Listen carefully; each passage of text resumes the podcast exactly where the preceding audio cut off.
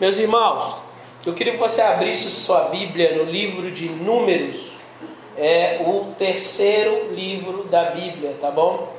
Livro de Números, capítulo de número 13, a partir do versículo 30, e aí a gente vai ler um pedacinho do 14 até o versículo 10, mais ou menos, tá bom? Esse é o texto da nossa reflexão de hoje, tá bom? Hoje eu queria falar sobre gratidão. Mas gratidão, não gratidão quando está tudo certo, porque é fácil. É fácil ser grato quando está tudo certo. O problema quando a gente é grato só quando está tudo certo é que quando dá alguma coisa diferente de errado, a gente começa a murmurar. Na verdade, é, gratidão quando está dando tudo certo não é gratidão. Talvez é só reconhecimento, mas gratidão não é não. Você entende? E é exatamente isso que o povo de Israel estava passando. E aí, para introduzir essa história, essa palavra, essa mensagem, por que, que Deus me levou a, a, a pregar essa mensagem hoje? Essa mensagem está sendo gerada no meu coração, no meu ventre, né? já há duas semanas, sabe? É, duas semanas de. Cara, na verdade, o mês de janeiro foi um mês tenso para mim, para nós, né? Vamos dizer, para nós lá em casa, né? No geral. É, é, no virada do ano passei mal, fui para o hospital com outra coisa, né? tinha uma pedrinha, eu falei com o médico, o médico achou que era outra coisa lá, né? E enfim, é a nossa tendência de não confiar no Senhor, entende? E olha só, o grande problema da falta de confiança no Senhor é que ela é um processo, meus irmãos. Ela é um processo que, que culmina no início de da, da necessidade básica, da saciedade, e vai até a rebelião, você está entendendo? É um processo uh, complicadíssimo. O povo de Israel, aí eu vou contextualizar para vocês. O povo de Israel estava vivendo algo assim. É... Você fala, o que, tem a ver a história do, do povo de Israel com a história das nossas dificuldades de hoje, assim? Básicas do dia a dia, né? As lutas de um homem moderno tem tudo a ver. Prestem bem atenção. O povo de Israel estava lá no Egito, né? Sendo escravo, eles eram escravos, cara. Mas quando eles saíram do Egito, é, em várias situações, meus irmãos, várias situações, se você pega o livro de Êxodo, até o livro de Números, tem várias situações que o povo de Israel começa a reclamar do que recebe de Deus. E ao reclamar do que recebe de Deus, eles vão pervertendo seus corações.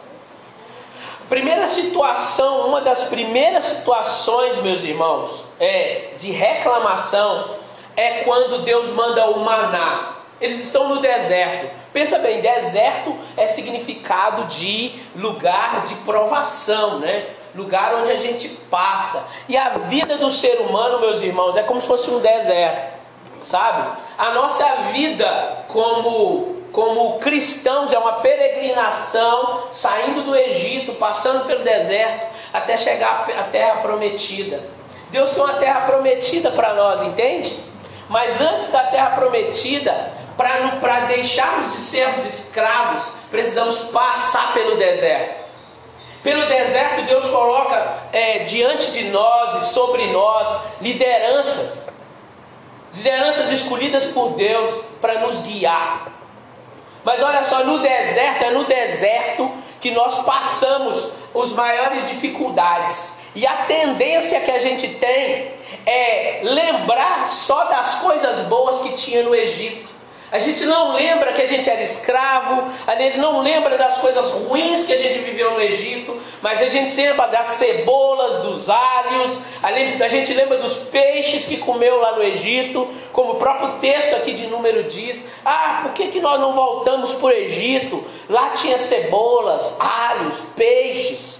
Né? Tem a tradução aqui, nova tradução, nova tradução transformadores, fala até alhos porós, né? Eu não sei no original, né? Como é que é isso, mas quer dizer, a gente vai lembrando das coisas boas. Ah, mas quando eu, cara, quando eu não estava com Jesus, ou quando eu não estava na igreja, era assim, se assado, agora eu estou passando dificuldade. Meu irmão, olha só, você tem duas escolhas: ficar no Egito ou atravessar o deserto. E na decisão de atravessar o deserto, eu decidi atravessar o deserto. Beleza. Teve o povo de Deus viu o milagre do, do Mar Vermelho se abrindo, foram batizados pelas águas do Mar Vermelho, assim como nós um dia fomos batizados. Mas olha só, no início da caminhada do deserto, Moisés, eles já começaram a reclamar. O maná caiu, eles enjoaram do maná. Maná, gente, era uma sementinha, uh, tipo uma, uma semente de coentro que eles falam, né? Que eles pegavam, que elas caíam junto com o orvalho, eles pegavam aquela, aqueles, aquelas sementes, colocavam no forno, fazia pão. E o sabor do maná, fala-se aqui na Bíblia que era semelhante ao, ao sabor de bolo assado com azeite. Olha, velho, deve que era um negócio gostoso, né? Só que aí o povo de Israel enjoou de comer a mesma coisa.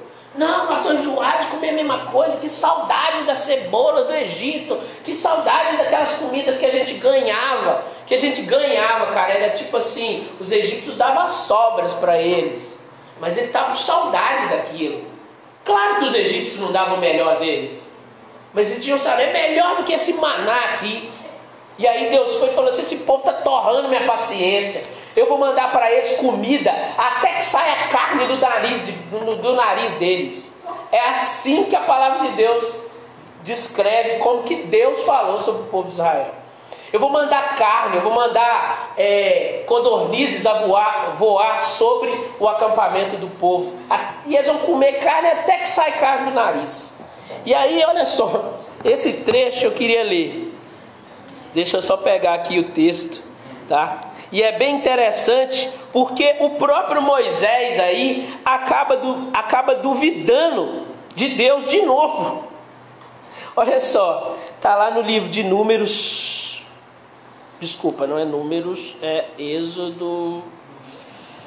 Hum, cadê, cadê o texto? Vem aqui, texto. Números capítulo 11 diz assim: olha. Número capítulo 11, a partir do verso 4, é, fala assim: o, o, um bando de estrangeiros que viajavam com os israelitas começou a desejar intensamente a comida do Egito e o povo de Israel começou a se queixar: Ah, se tivéssemos carne para comer, que saudade dos peixes que comíamos de graça no Egito. Também tínhamos pepinos, melões, alhos porós, cebolas e alhos à vontade. Mas agora perdemos o apetite, não vemos outra coisa além do maná. Às vezes, meu irmão, pode ser que seu coração fale assim: ah, mas eu não consigo alcançar aquilo que eu quero. Ah, mas eu estou sempre na mesma situação. Parece que tá tudo, nada muda. Parece que eu, enfim. E aí a gente começa a reclamar: ai, não sei o que. Ai, se fosse aquela época. Ah, e aí o nosso coração, gente, começa a se, a se a secar Sabe, o nosso coração começa a se perverter diante daquilo que Deus já nos deu. Irmão, irmão, lembre-se que tudo que você tem, Deus te deu. Você entende? Claro que nós temos que lutar para melhorar, mas nunca murmurar com o que Deus já nos deu. Sabe por quê? O povo de Israel começou aqui, reclamando da comida. Entende? Aqui está no Números 11. Reclamaram do maná, Deus mandou comida, e aí Moisés Olha só. Aí Deus fala assim com o povo de Israel, no versículo 18: Diga ao povo, consagre-se, pois amanhã terão carne para comer. Vocês reclamaram e o Senhor os ouviu quando disseram: Ah, se tivéssemos carne para comer. Agora o Senhor lhes dará carne e vocês terão de comê-la. E não será apenas um dia, ou dois, ou cinco, ou dez, ou mesmo vinte. Vocês comerão por carne por um mês inteiro, até lhe sair pelo nariz e vocês enjoarem dela, pois rejeitaram o Senhor que está aqui entre vocês e reclamaram contra ele, dizendo: Por que saímos do Egito? Cara, talvez Deus fale isso para você. Eu vou te dar até sem enjoar Tanto você está murmurando. Você entende? Sabe por quê? O contrário de gratidão é a murmuração e espírito de rebelião. Aí você fala assim, o que tem a ver a murmuração com o espírito de rebelião? Calma, vou chegar lá. Tudo começa com a murmuração. Aí, cara, você não é grato, sabe por quê? Sabe por que você não é grato? Você não compartilha nada que você tem. Você, você não é fiel nos seus dízimos. Você não compartilha e abençoa as pessoas. Você não pode compartilhar com alguém que é necessitado. Porque você fala assim, não, tá faltando até para mim. Como que eu vou compartilhar o que nem eu tenho? Cara, você tem uma casa, você tem vida, você tem um trabalho. E aí você fala assim, tá faltando para mim. Cara, jura? Sério? Sério que tá faltando? Você tem comido? Você tem dormido? Você tem trabalhado? Então não tem faltado não, meu irmão. Mas aí, ao invés de você ser grato, você vai murmurando. Deus, eu preciso de mais, eu preciso de mais. Só que quanto mais Deus te der, mano, mais você vai gastar. Quanto mais Deus tiver, mais você vai jogar fora. Sabe por quê? Porque você não aprendeu a mordomia do pouco. Ser fiel no pouco e muito te darei, diz a palavra de Deus. Ser fiel no pouco. A mulher mais fiel foi aquela que tirou uma moedinha e ofertou, porque era a única coisa que ela tinha. E eu não estou falando só de dinheiro, eu estou falando da sua vida. Eu estou falando do seu coração no reino. Sabe quando você faz, mas faz por obrigação, sem coração? Sabe quando você faz assim, vou fazer, mas assim, estou afim. Entende? Não é espírito de gratidão. Isso não é espírito de gratidão. E aí, olha só, cara. É, Moisés, Deus, Deus estressou, né? Porque Deus estressa com a gente também, irmãos. Que às vezes a gente fala assim: ah, não, Deus, Deus é amoroso, é misericordioso, Ele tem paciência com a gente. Tem paciência, mas até a paciência de Deus tem limite. Sabe por quê? Porque você vai torrando a paciência de Deus, você vai, sabe? Aí chega um ponto e fala assim: ah, você, tá, você quer, você quer isso? Então! Só que você vai sofrer com isso. Não é isso que eu sonhei para você. Meus propósitos eram outro para você.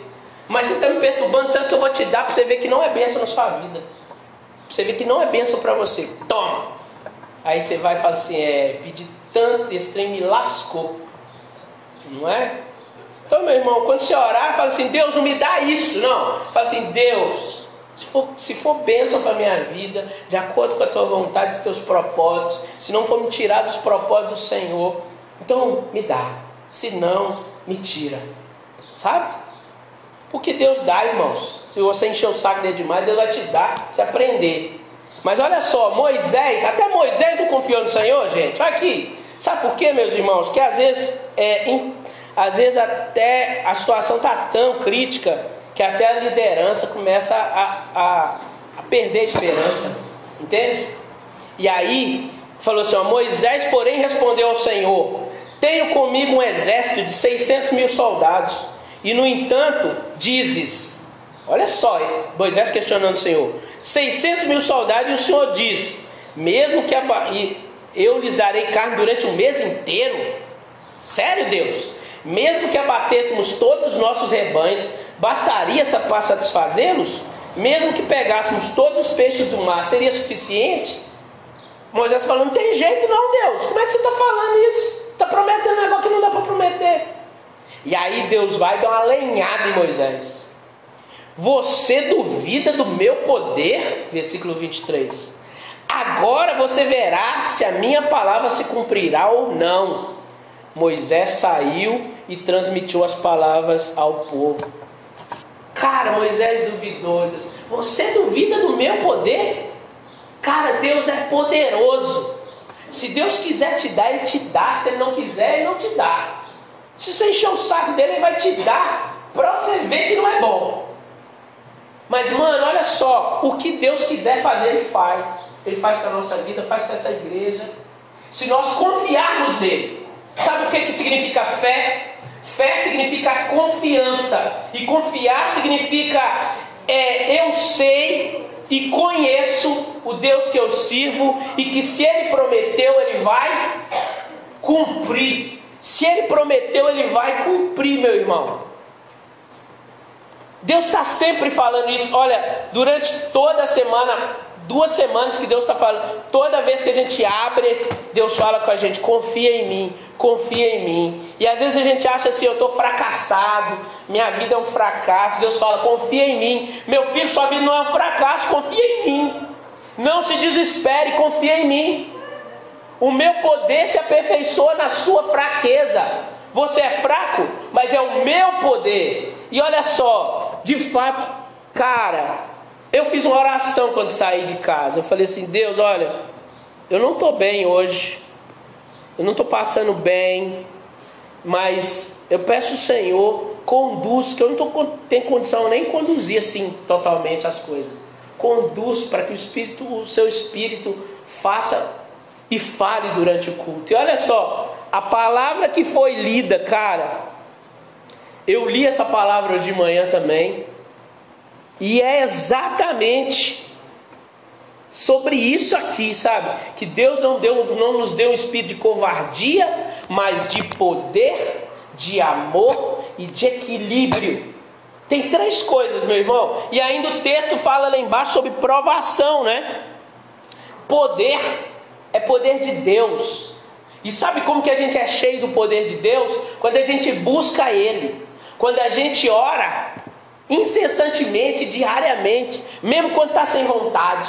Mas você busca o Senhor, tem misericórdia de mim, sou falho, Deus. Ó, hoje eu não queria nem orar, mas eu, igual a Valéria falando, né? Teve um dia que ela não estava com vontade nenhuma de orar, falou assim: Eu não estava com vontade nenhuma de orar, e eu comecei a falar com Deus que eu não estava com vontade de orar. Quando eu vi, eu estava orando, tinha meia hora, falando com Deus que eu não estava com vontade de orar. Eu não estou com vontade de orar por causa disso, disso, eu não estou com vontade de orar por causa disso, disso. E que orou meia hora. Você entende? Então, meus irmãos.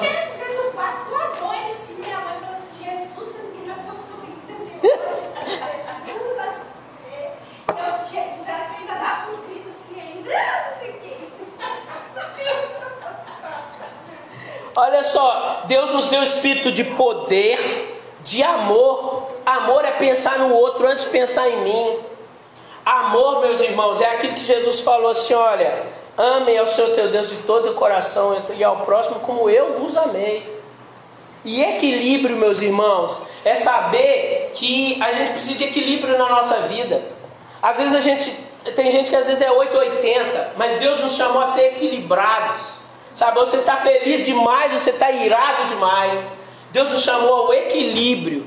Ou a gente fala pouco, ou a gente fala demais. Estou falando de mim também, tá? Porque eu, né? As palavras aqui são mato. Mas às vezes eu preciso, meus irmãos, me calar. Às vezes tem coisa que eu não posso falar. Às vezes eu tenho que pensar assim: será que o que eu vou falar vai edificar? Se não for edificar, eu vou melhor calar, né? O livro de Tiago fala muito sobre isso, sobre a língua, o perigo da língua, né? E como que a língua mata. Então, meu irmão, pense muito bem. Você vai falar, mas vai edificar? Se não for, melhor não.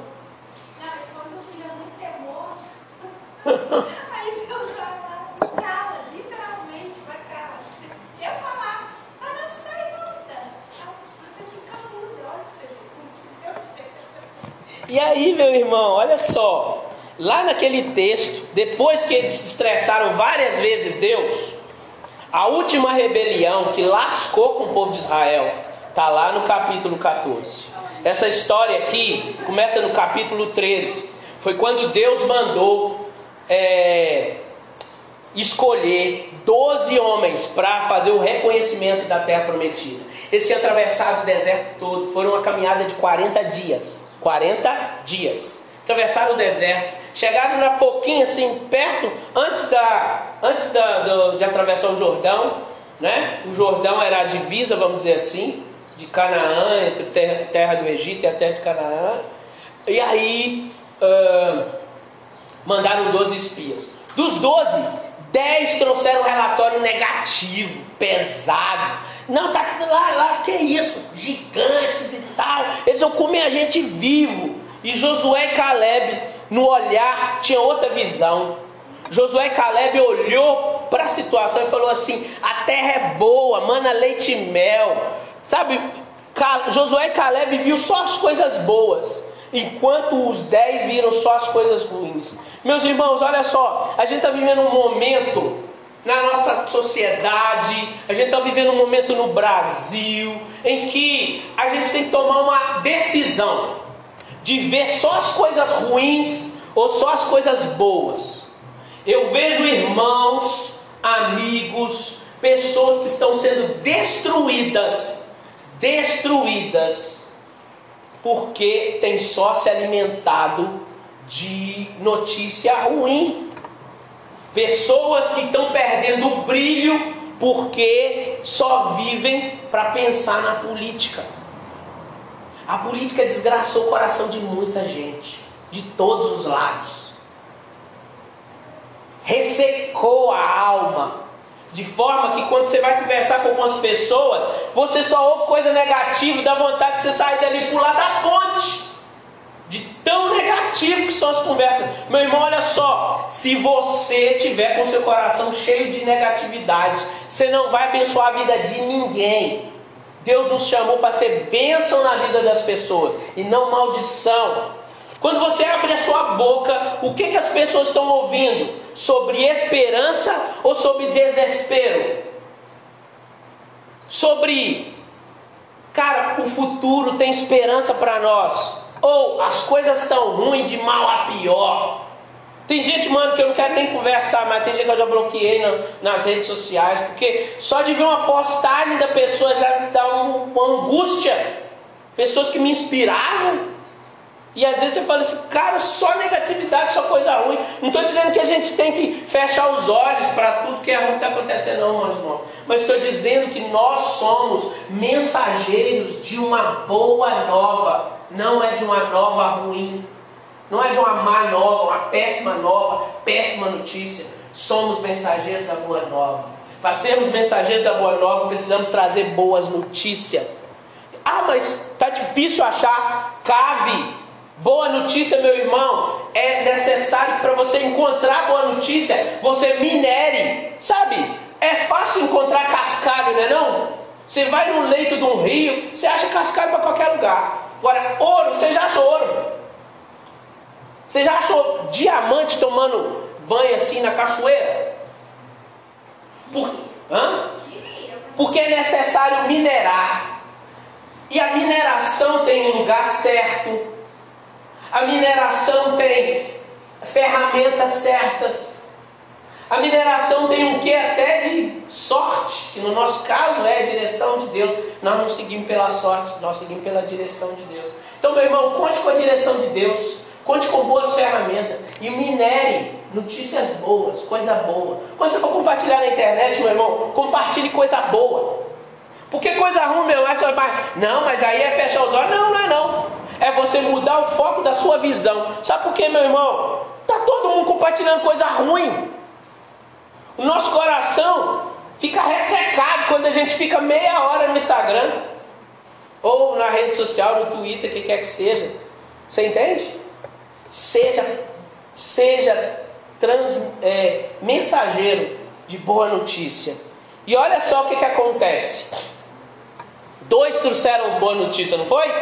Dez trouxeram más notícias e dois trouxeram boas notícias. E sabe, olha o que, que Deus. Eles queriam apedrejar Josué e Caleb. Sabe por quê? Porque diante de uma notícia ruim, diante de um cenário de desesperança, alguém que traz boa notícia vai ser perseguido. Pode ser perseguido. Ah, mas você está esquecendo de tudo que está acontecendo? E aí, olha só, Deus fala assim: quando o povo estava prestes a, a apedrejar Josué e Caleb, Deus fala: Até quando esse povo me tratará com desprezo? Será que nunca confiarão em mim, mesmo depois de todos os sinais que eu realizei entre eles? Quantos sinais Deus já não realizou no nosso meio, meus irmãos? Então, é necessário que esperança renasça, brote todos os dias no nosso coração. Para que você lembre disso, você precisa anotar o que Deus está fazendo na sua vida, para que você não esqueça. Sabe por quê? Lembrar de coisa ruim é fácil, lembrar de coisa boa é muito difícil. Você esquece fácil. E o povo de Israel, meus irmãos, perdeu a oportunidade de entrar na terra prometida. Sabe o que, que acontece? Para a gente ir fechando, olha só.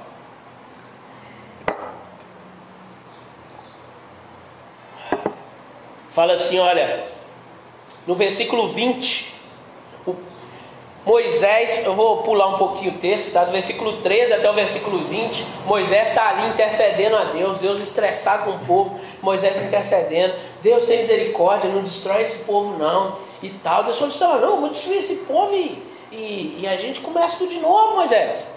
Não, tem misericórdia e tal. E aí no versículo 20 Deus falou assim: Então o Senhor disse: Eu os perdoarei como você me pediu, mas tão certo quanto eu vivo, olha que doido, tão certo quanto eu, quanto eu vivo, e tão certo quanto a terra está cheia da glória do Senhor, nenhuma dessas pessoas entrará na terra. Todas elas viram a minha presença e gloriosa e os sinais que realizei no Egito e no deserto repentinamente, repetidamente, olha só, repetidamente, porém, me puseram à prova, recusando-se a me ouvir e a ouvir a minha voz. Jamais verão a terra que jurei dar a seus antepassados. Nenhum daqueles que me trataram com desprezo haverá. Meu servo Caleb, no entanto, teve uma atitude, lembra do gratitude? Atitude Talvez ele também estava com medo, mas ele teve uma atitude, sabe? Ele foi, de acordo com a palavra lá que nós lemos também do, do, do texto de hoje do Wilverson, ele não teve espírito de covardia. Ele foi no espírito do poder, do amor e do equilíbrio. E aí ele falou assim: olha, meu servo Caleb teve uma atitude diferente dos demais. Permaneceu fiel a mim, e por isso eu farei entrar na terra da qual fez o reconhecimento, e seus descendentes tomarão posse dela. Agora deem meia volta e não sigam rumo à terra onde habitam os Amalequitas e Cananeus. Amanhã vocês partirão de volta para o deserto em direção ao Mar Vermelho. Meus irmãos, sabe o que aconteceu aqui? Deus mandou o povo voltar para o deserto. Povo ficou mais 40 anos no deserto. Meu irmão, deixa eu te dar uma palavra confrontadora e profética na sua vida. Porque essa palavra também é confrontadora para mim. O que Deus te chamou, não recuse a voz do Senhor. Não despreze a voz do seu Deus. Sabe por quê? Porque uma hora Deus vai falar assim: Você me desprezou demais. Vou te deixar no deserto de volta. E vou escolher outro para entrar na terra prometida. Meus irmãos, olha, Deus prometeu para essa igreja uma terra prometida. Deus nos chamou para algo que eu sei que é grande, porque Deus fala comigo desde os seis anos de idade. Deus deu uma palavra para minha mãe aos seis anos de idade, quando ele falou assim: Olha, você nem vai dar conta de preparar o que eu tenho. A minha mãe falou: Não, eu pago o preço, e pagou o preço. Meus irmãos, olha, e eu ouço a palavra de Deus sobre esse ministério desde que eu era criança. Mas olha, saiba de uma coisa: se eu ou qualquer um de vocês der um passo atrás, desprezar o chamado de Deus, uma hora Deus vai falar assim: Eu vou te abandonar no deserto e chama outra pessoa. A voz de Deus precisa ser ouvida, a voz de Deus precisa ser acatada. Sabe como? Com temor e tremor no coração. Porque Deus é um Deus de amor, mas Deus também zela pela Sua palavra, é um Deus zeloso. A gente às vezes pensa assim, nós estamos na época da graça, então vamos lidar com Deus de qualquer maneira. Não, Deus não é um Deus que se trata de qualquer maneira. E nem que se faz a obra dele de qualquer maneira. E a gente precisa, com temor e tremor, desse Deus de amor, ser, sabe, ser mais sério com, as, com a obra dele, sabe? Assumir mais as coisas de Deus, não desprezar a voz dele. Não vamos desprezar a voz dele, meus irmãos. Porque, olha, se tornou aqui rebelião, tá vendo? Lembra que eu falei lá que a murmuração chegaria à rebelião? E foi isso. A murmuração do povo de Israel se tornou uma rebelião a ponto do povo querer apedrejar Josué, Caleb e Moisés. O povo de Israel queria matar os líderes do seu povo. Escolher um novo líder. Então, meus irmãos, olha só, não deixa a murmuração tomar conta do seu coração. Antes, é alimente-se de coisas boas, de notícias boas. Alimente-se de esperança, para que você possa ser é, um transmissor de esperança. O contrário de gratidão é murmuração. E o contrário de murmuração também é gratidão. Então a frase que o Eric falou, mandou hoje, que eu achei massa demais, foi assim: paciência é passar com dignidade as provações. Meus irmãos, todos nós estamos no deserto. Essa vida é um deserto. Você entende? Deus manda maná para nós. Deus manda carne para nós às vezes. Você entende? Mas essa vida é uma peregrinação. Você entende? Mas é necessário que sejamos gratos. Agradecer a Deus pelo que tem nos abençoado. Ser cada vez mais positivos. Quando as pessoas chegarem perto de você, cara, como que é? Cara, tem um, tem um, tinha um, um cara do rei, chegou assim e falou assim pra gente uma vez: Cara, que positividade que essa galera tem, né? É o França, ele, ele, ele, fez essa tatuagem minha. Levei ele no Tribal Generation, lá em Uberlândia, e falei assim: Véi, véi, que positividade, que vibe positiva. Agora eu entendo por que, que esses caras largam tudo para ser missionário, né, velho? Cara, é uma vibe assim, eu senti uns trem doido. Cara, porque é isso, a presença de Deus nos inunda e alimenta a nossa esperança, quando mesmo diante de diante do deserto, a gente não está vendo nada, mas ele fala assim: Eu confio em ti, eu não sei como, mas eu confio em ti. Confiemos no Senhor, meus irmãos. O Senhor está nos levando à terra prometida. O Senhor está preparando o caminho para nós. E olha só, sabe por que, que o deserto é importante, meu irmão? Porque não existe ninguém que seja um bom líder que não passou por provações. A gente, a gente é lapidado pelas provações. Alguém, por exemplo, que só tem a vida mansa, é chamado de quê? Mimado. Não tem condição de guiar ninguém. Mas quem já passou dificuldades na vida, aprendeu, foi lapidado no seu caráter, foi lapidado na paciência, foi lapidado em saber o valor das coisas e o que de fato tem valor na vida e que as coisas não são o mais valioso da vida. Entende? E é isso. É isso que Deus colocou no meu coração, meus irmãos. Que possamos ter espírito de gratitude, possamos ter uma atitude de gratidão, possamos ser gratos ao Senhor, independente do que passarmos. E eu queria terminar com a citação do filme Wakanda Forever. Já assistiu? Não? Eu assisti. Olha só. Depois eu mando lá no grupo para vocês. Mas tem um momento que a menina tá lá, né? Uma situação né, de, de angústia e tal. E aí chega um cara. Não, não, não vou citar, né? Porque todo mundo assiste aí. E aí é, ela pergunta pro outro cara, você não me vê como liderança, né? E aí você me vê como uma criança. Aí ele vai e fala assim, não mais, porque a vida te tirou muita coisa para eu te considerar como criança.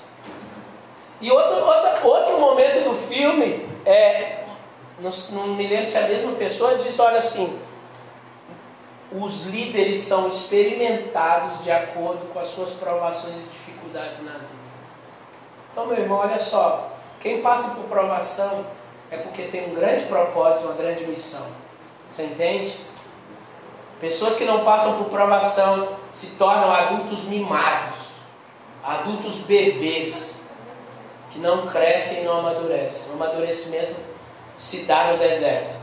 Só tem duas coisas que você pode fazer no deserto. Todo mundo está no deserto, beleza? É a vida. Só tem duas coisas que pode acontecer com você no deserto: ou passar o deserto e ser amadurecido por ele, ou morrer nele.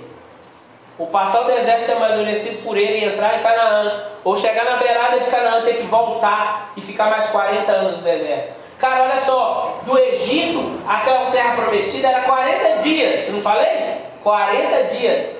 Quando Deus mandou eles voltarem, Deus fez eles rodarem no deserto em círculos durante 40 anos, até aquela geração toda morrer. Depois daquela geração toda morta, aí então Deus permitiu que o povo de Israel entrasse, só estava vivo Josué e Caleb. Até Moisés tinha morrido, só Josué e Caleb estavam vivos, porque eles confiaram no Senhor, eles foram fiéis ao Senhor, não desprezaram a palavra do Senhor, e foram positivos nos seus relatórios. Confiemos no Senhor, sejamos fiéis a Ele e sejamos positivos nos nossos relatórios diante da vida, na nossa mensagem, naquilo que a gente proclama na vida das pessoas. Amém?